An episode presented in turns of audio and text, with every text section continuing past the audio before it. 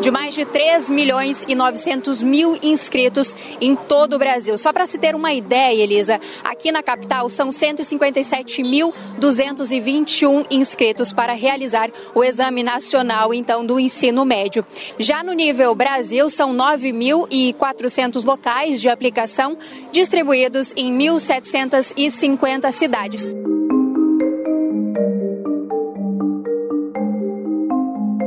Era para ser mais um exame que qualifica os estudantes para pleitear vagas em faculdades brasileiras. O que se viu depois de domingo, no entanto, não ficou no plano de algo ordinário.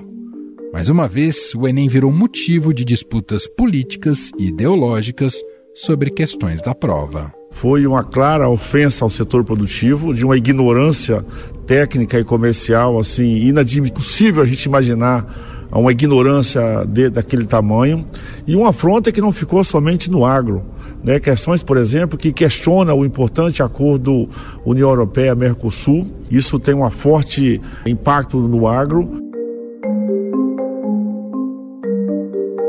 A crítica partiu principalmente de parlamentares ligados ao agronegócio, que enxergaram um viés doutrinário nas questões.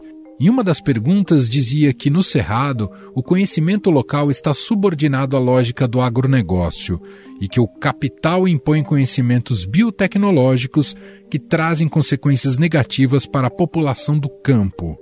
Em outra questão, relaciona-se a competitividade na economia à prática de dumping, que consiste em eliminar a concorrência de forma desleal. Em reação, a Frente Parlamentar do Agronegócio quer a anulação de questões da prova.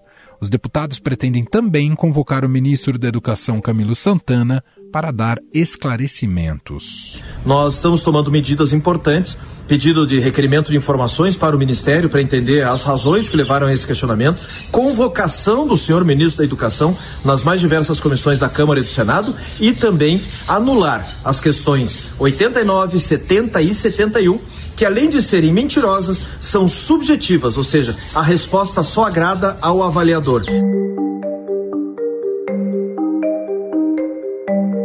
Deputado federal Zuco afirmou que a prova incita ódio ao agronegócio e disse que apresentará pedido de convocação dos ministros da Agricultura, Carlos Fávaro, e Desenvolvimento Agrário, Paulo Teixeira. O senador Sérgio Moro foi um dos que usou o seu perfil no X, o antigo Twitter, para criticar a prova do Enem.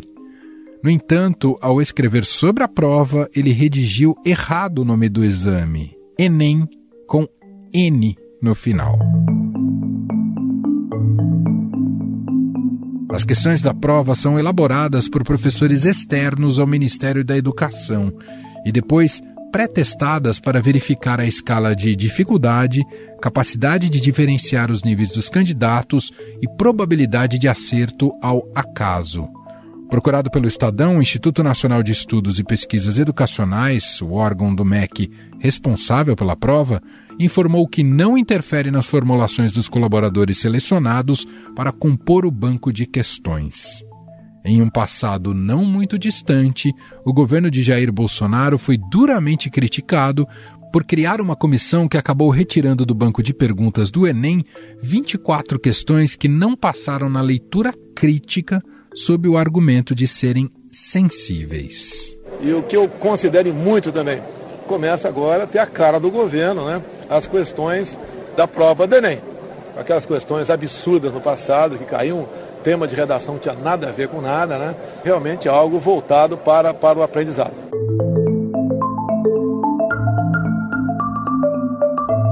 A situação provocou uma debandada de servidores do INEP por causa das decisões que ocorriam dentro do Ministério da Educação de Bolsonaro.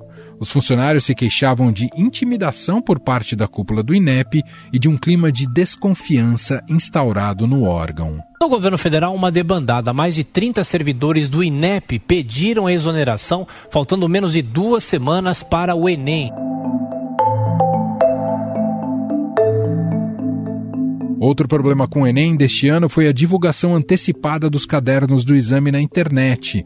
O ministro da Educação, Camilo Santana, garantiu que o vazamento ocorreu após o fechamento dos portões dos locais das provas, o que não prejudicou a realização do teste. Então foram ações pontuais, essas pessoas que foram presas foram adultos, né? Todas as ocorrências estão sendo investigadas pela Polícia Federal para que a gente possa dar respostas a essas ocorrências.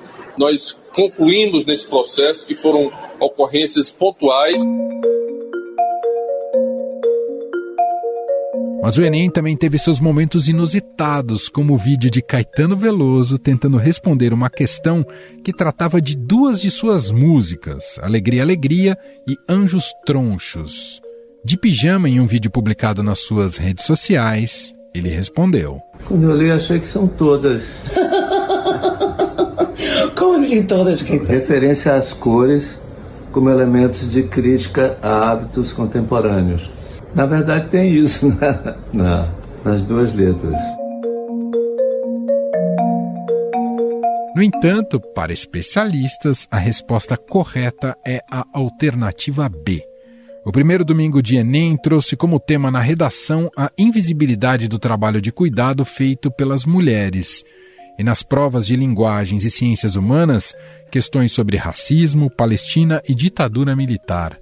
Segundo o Ministério da Educação, 71,9% dos inscritos compareceram ao primeiro dia do exame. No próximo domingo, os candidatos farão as provas de matemática e ciências da natureza. Afinal, essa edição do Enem teve um viés ideológico à esquerda? A prova apresenta problemas na sua concepção técnica e conceitual? O exame extrapola o que os alunos do país aprendem efetivamente no ensino médio?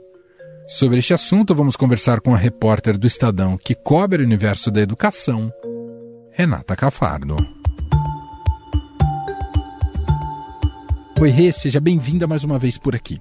Oi, tudo bom? Prazer estar com você mais uma vez. Quero começar te perguntando justamente sobre este contexto histórico, se a disputa em torno do Enem, do teor da prova, disputa de narrativa política e ideológica, se isso sempre existiu ou se é um fenômeno mais recente?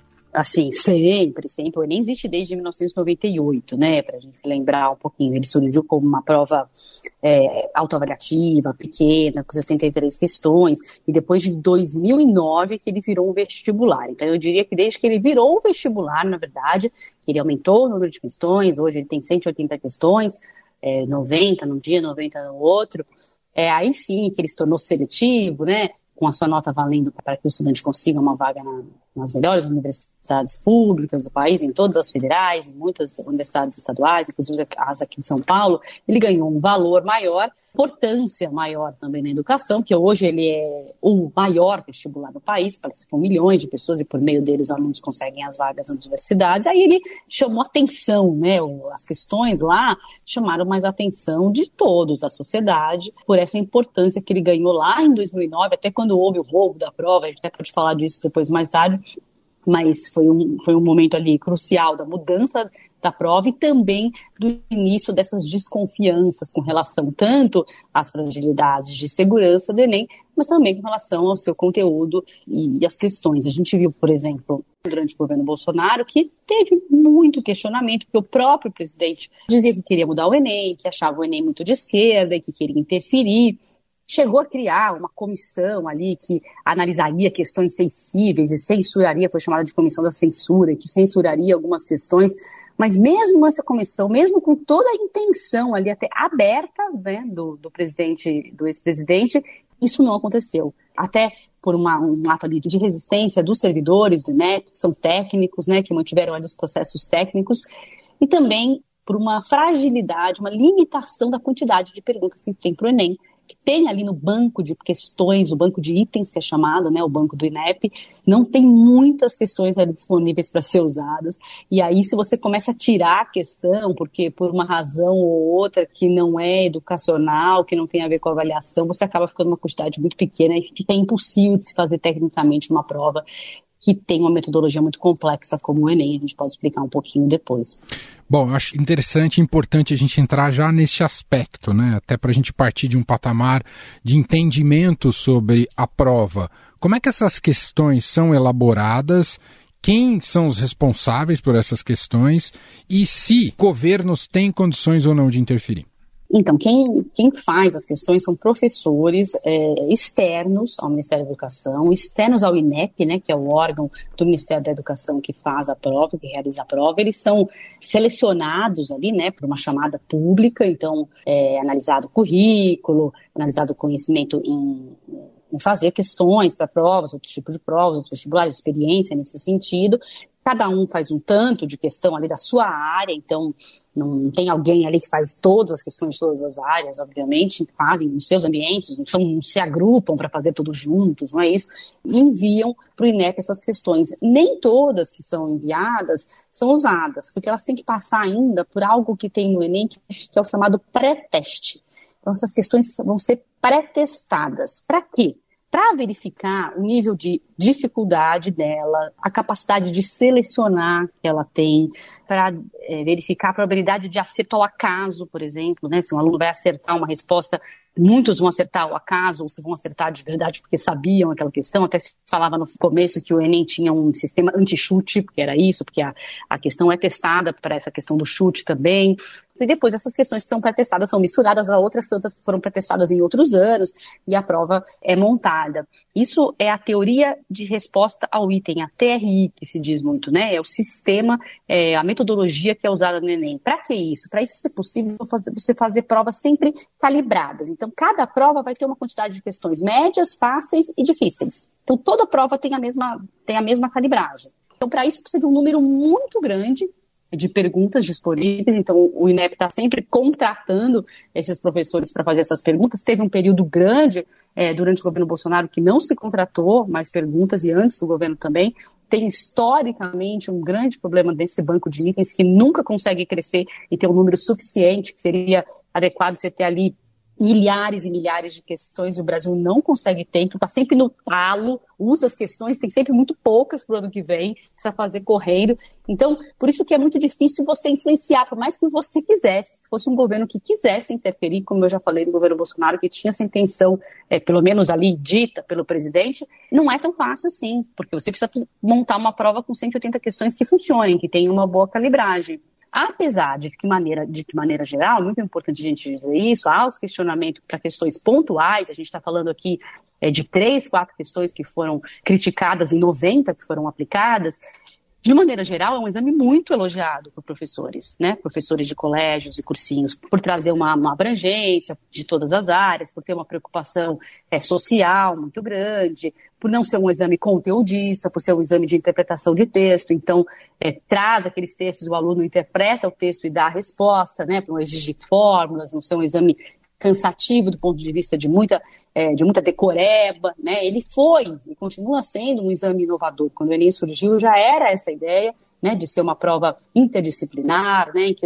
em que a, as perguntas de história entram na geografia, entram na filosofia, e deixa ali o, o conhecimento é, mais difuso ali, né, não tão compartimentado em, em disciplinas, português, geografia, história, como era no passado. Mas os questionamentos aparecem, sim, sempre, todo ano. Por que, que essa prova, a, a, última aplicada agora nesse domingo, por que, que ela tem gerado algum, algum desdobramento nesse sentido? É, são questões específicas que acabaram causando problemas, Renata, e contestações públicas? Sim, são questões é, específicas, principalmente, é, eu diria, com relação à economia, são questões da área de geografia, geografia econômica, né, que, que abrange a economia, e também com relação à geografia ambiental e o agronegócio, que levaram a contestações. A gente fez uma matéria no Estadão, inclusive ouvindo economistas, que criticaram duas questões específicas. Uma falava sobre o Cerrado, tinha um texto né, de, um, de autores que são professores de, de uma universidade de Goiás, que fizeram um artigo, e tinha um trecho desse artigo dizendo que o conhecimento local no Cerrado está subordinado à lógica do agronegócio, né, e que o capital impõe conhecimentos biotecnológicos lá no Cerrado, trazendo consequências negativas para a população do campo. Então, fazia ali uma discussão ali, tanto ali da, de luta de classes, né, campesinato, né, a resposta, inclusive, era com relação ao campesinato, dizia a resposta certa, é, indicava que esse texto dizia respeito a um cerco aos camponeses, abre aspas, esse é o termo, inviabilizando a manutenção das condições para a vida. Então, a leitura que foi feita era que havia um viés muito negativo do agronegócio, dizendo que o agro, de certa forma, traz ali um cerco aos camponeses e inviabiliza a vida dos camponeses, porque chega com tecnologias muito fortes, destrói ali a vida do, do pequeno camponês, né? Uhum é, a frente, por exemplo, parlamentar do agro na, no Congresso disse que vai pedir anulação dessa e de outras duas questões que eles viram problemas, mas essa era a questão é, maior, assim, que ficou muito claro, e, o, e economistas também é, estranharam essa maneira como o Cerrado é tratado, né? Lembraram que no Cerrado, a região do Centro-Oeste, né, foi, na verdade, nos últimos anos, desenvolvida ali por pesquisadores da Embrapa, né, uma área muito improdutiva até os anos 70, e a economia da região vem crescendo muito, né, na frente do Brasil, ali o agronegócio sustenta o PIB muito relacionado a essa região, né, do centro-oeste, e que, como disse o Armando Castelar, por exemplo, que é pesquisador da TGV, com quem eu falei ontem, a vida das pessoas tem melhorado lá, né, então seria, é, para ele, ele estranhou o Cerrado ser retratado de uma maneira tão negativa, né, e não ter ali o, o contraponto do desenvolvimento que ele traz para a região é, outros economistas, como Alexandre Schwartzman, também que eu também entrevistei, achou até uma visão anti-agro-infantil, nesses termos ele diz, né? Uhum. Ele diz que se não fosse o desenvolvimento tecnológico que aconteceu lá nos últimos 40, 50 anos, ali seria uma terra arrasada. Tem também outra questão é, que fala ali do capitalismo, da globalização, que foi questionada por economistas que vêm é, um viés ali, o Alexandre Schwartzman mesmo também falou isso, um viés marxista na questão, uma questão que falava de globalização e de competitividade, relacionando a competitividade na, no capitalismo ao dumping, né, é, fazendo uma relação direta ao dumping, que é aquela prática de você baixar os preços deliberadamente para eliminar a concorrência, e que também não foi interpretada pelos economistas como, como algo neutro, né? E sim como ali uma opinião é, forte. A gente tem que ver que assim, o Enem tem textos de diversos autores e esses autores são autores escolhidos para estarem ali, né? Não tem realmente é, a gente, talvez a gente pode olhar que talvez não tenha uma diversidade mesmo de autores, né? A gente tem uma, uma, uma linha, né, que, que é sempre usada e que está na educação, é usada há muitos anos. Esse autor é o Milton Santos,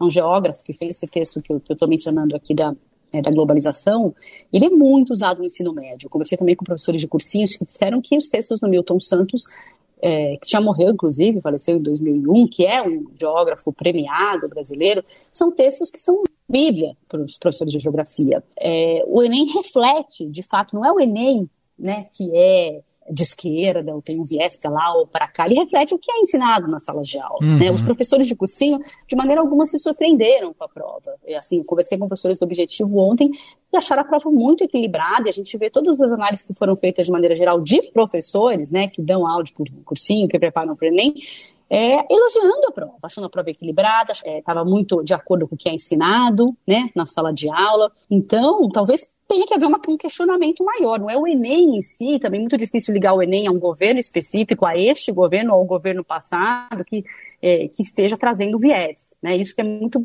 é importante que, que o ouvinte entenda. E, então, o que eu acho assim, que o questionamento talvez tenha que ser maior. Se há um questionamento sobre questões do Enem, o questionamento tem que ser maior sobre currículo, né? Sobre o que é ensinado nas escolas. É. Esse ponto é muito importante que eu que te perguntar se a complexidade, justamente essa complexidade, essa o que se pensou para o Enem, se extrapola o nível do que o ensino médio oferece hoje aos alunos no Brasil, especialmente aqueles que vêm da escola pública. Rê. Assim não, assim é o que é ensinado, é o que está proposto para ser ensinado, né? Se você for ver BNCC, diretrizes nacionais, está totalmente de acordo, mas muitas vezes não é bem ensinado, né? Por uma educação de má qualidade. É, então, o que é proposto, o que está nas diretrizes nacionais curriculares ou na, ou na base nacional curricular, está no Enem. Então, deveria estar sendo ensinado. Isso não está sendo ensinado é que o professor não tem formação, a escola não tem estrutura, aquele, aquela educação não foi feita de qualidade, né, com qualidade. Mas o Enem é uma prova inteligente, uma prova, digamos, para se pensar, não é uma prova com decoreba, como eu disse, né? Independentemente é, do que se, se há viés ou se não há viés, você tem que ler a questão e pensar sobre aquilo, refletir sobre aquela questão, independentemente de você concordar ou não ali com o que está sendo né, proposto no texto que é indicado, a partir dele você faz uma reflexão e acha a resposta. Então você tem que ser um aluno que tenha maturidade para refletir sobre o que está ali. Tem assuntos bem complexos, né? Eu até anotei alguns assuntos que apareceram, até para falar, para mostrar que não são todos que foram assim polêmicos. É, se falou de mudanças climáticas, se falou do golpe de 64, de inteligência artificial ali no mercado de trabalho, né? Como ela aparece no mercado de trabalho. Se falou muito de, de escravidão é, e, as, e as consequências, né, para a sociedade de maneira geral de muitos temas relacionados à, à mulher, então a, a, violência contra a mulher, é, violência sexual contra a mulher, estou até a Simone Biles, né, americana, é, a, a, atleta, a ginasta, é, a educação das mulheres, como as mulheres começaram a participar da educação no país, e até a redação, né, que era justamente sobre os cuidados os cuidados que acabam ficando sempre para as mulheres, né, na maior parte das vezes para as mulheres no país, então como isso acaba é, prejudicando, deixando as mulheres sobrecarregadas no, no mercado de trabalho e na sua vida pessoal. Então, tiveram muitas questões com relação à mulher, que até ajudavam nessa, na redação, muitas, muitas mesmo, é algo que me chamou bastante atenção, e muitos temas que, sim, que, se, que, que estão aí, tanto no noticiário quanto na, na escola. Então, é sempre uma prova muito atual, né? Se falou de Covid, por exemplo, de coronavírus. É uma prova que chega próximo da atualidade, mas também é embasada nas, no que se ensina na escola, né? Só para a gente fechar, a frente agropecuária que, que fez essas contestações, ela pode ser bem sucedida na questão da anulação dessas questões? Como é que funciona esse aspecto, Rê? A anulação acontece, não tem problema nenhum, até por essa calibragem que eu expliquei, né? Tem a calibragem de das questões, você pode tirar uma ou outra e não acontece nada, você pode simplesmente anular mesmo. Isso não muda, já aconteceu em outros anos, anulação de questões questionadas. Conversei hoje no Ministério da Educação, ainda não, não há uma resposta oficial sobre isso, se vão, se vão anular ou se não vão, estão analisando ali. A resposta que eles dão oficial é que é uma comissão independente que faz as, que faz as questões e e o governo não interfere nisso, né, nem o Ministério da Educação, nem o INEP, mas a anulação sim tem que ser feita pelo governo que é responsável pela prova, né, então ainda analisando, é possível que se cancele, é, até pelas razões ali políticas, né, que estão envolvidas, é, principalmente eu acho que essa questão aí do cerrado, se houver alguma a ser questionada, eu acho que seria essa, mas é, tem, vamos ter que esperar. Não, dá, não, tem, não, tem, não há resposta oficial ainda sobre isso. Vamos esperar para ver se vai ter essa anulação e não tem problema nenhum. Os alunos não precisam se preocupar, as famílias, porque tem anulação, a prova não, isso não muda, porque uma coisa que eu não expliquei aqui é que assim, o Enem não é a quantidade de, de, de respostas certas que te dá a sua nota. Como tem essa calibragem, cada questão tem como se fosse um peso diferente. Então uhum. não adianta você contar, acertei 50 das 90, tirei uma nota X, né? Não é assim, então não tem problema se for anulado, não vai mudar muito a nota de ninguém. Muito bem. Renata Cafardo, repórter do Estadão, que acompanha esse universo da educação, contando um pouco, pra, é, repercutindo aqui um pouco mais com a gente sobre essa recente prova do Enem aplicada. Tem outra agora nesse próximo domingo. Vamos ver se virão mais polêmicas pela frente. Obrigado, viu, Rei? Olha, costuma ter menos, viu, Emanuel? a segunda. As são maiores agora nas ciências humanas, né? Nas ciências é. humanas que foi agora, que tem mais polêmica. A próxima são ciências exatas, né? Como, o que a gente diria física, é, física, química, biologia, matemática, então costuma ter menos polêmica nesse sentido, principalmente aí político e ideológico. Maravilha. Obrigado pela participação mais uma vez aqui, Rê. Obrigada a você.